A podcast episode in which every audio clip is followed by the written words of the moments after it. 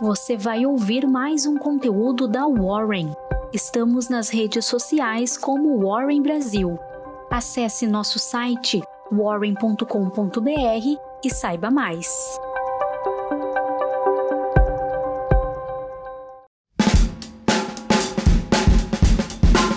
Muito bom dia, hoje, quarta-feira, dia 15 de setembro.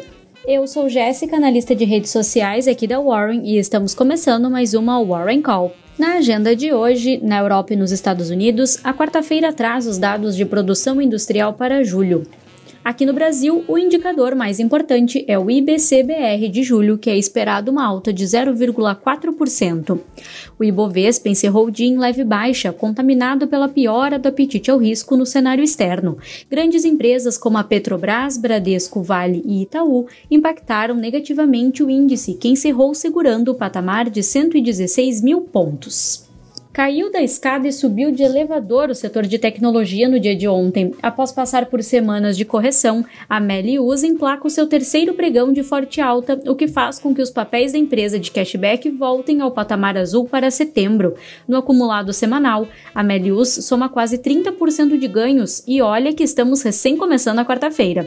Com forte fluxo estrangeiro para papéis de tecnologia, a Local Web entra para dividir os holofotes do mercado da terça. Na semana semana passada, o fundo BlackRock anunciou o aumento de sua participação para 10,15% na companhia. A Positivo também brilhou entre os ganhos da Bolsa Brasileira. Nesta terça, o BTG Pactual reiterou a sua recomendação de compra do papel com preço-alvo em 15 reais, alegando liderança da companhia em eletrônicos de baixo custo. Dentre as altas setoriais, o índice de utilidade pública e o índice de energia elétrica tiveram os maiores ganhos do dia, Considerado como setores defensivos, os investidores rotacionaram suas posições nesta terça de realização do Ibovespa.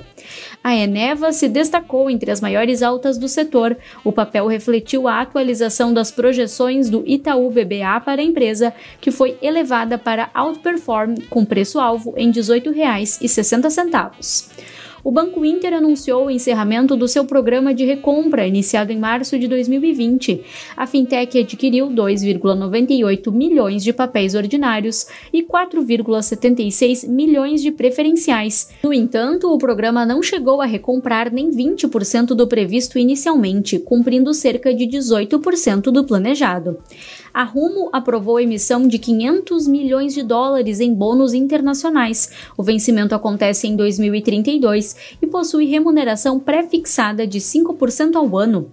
O Fundo Soberano JIC de Singapura irá investir 2,2 bilhões de reais no fundo controlador da Vetal, antiga Infracol, braço de fibra ótica da Oi.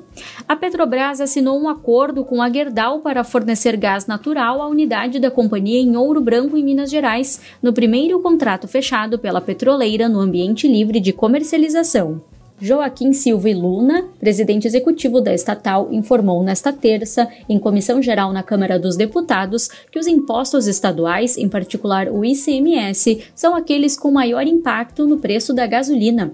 Em comunicado, a VEG anunciou a aquisição de totalidade da Baltô Produtos Elétricos, empresa mineira de transformadores para instrumentos e conjuntos de medição. O valor da negociação não foi informado e a transação está sujeita à aprovação do CAD.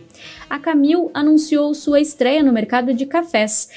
A empresa de massas comprou a marca Seleto.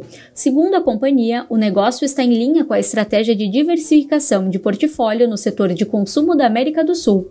O Conselho da Carrefour Brasil aprovou captação de até 2 bilhões de reais através de empréstimos bancários em preços e condições do mercado.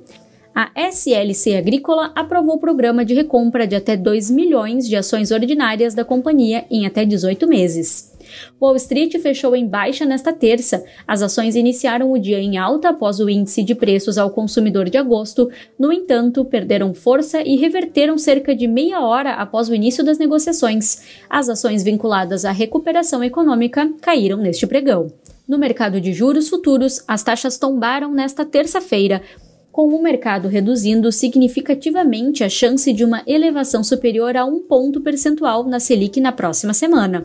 Sem trigger ou notícia relevante, o Bitcoin seguia em forte recuperação nessa terça. Até às 18 horas, o Bitcoin estava cotado a 246 mil reais, alta de 4%. O dólar fechou o dia em alta em relação ao real, acompanhando o fortalecimento da divisa norte-americana em um cenário de maior aversão ao risco nesta terça. A moeda comercial encerrou em R$ 5,25. E chegamos ao fim da Warren Call desta quarta. Até amanhã!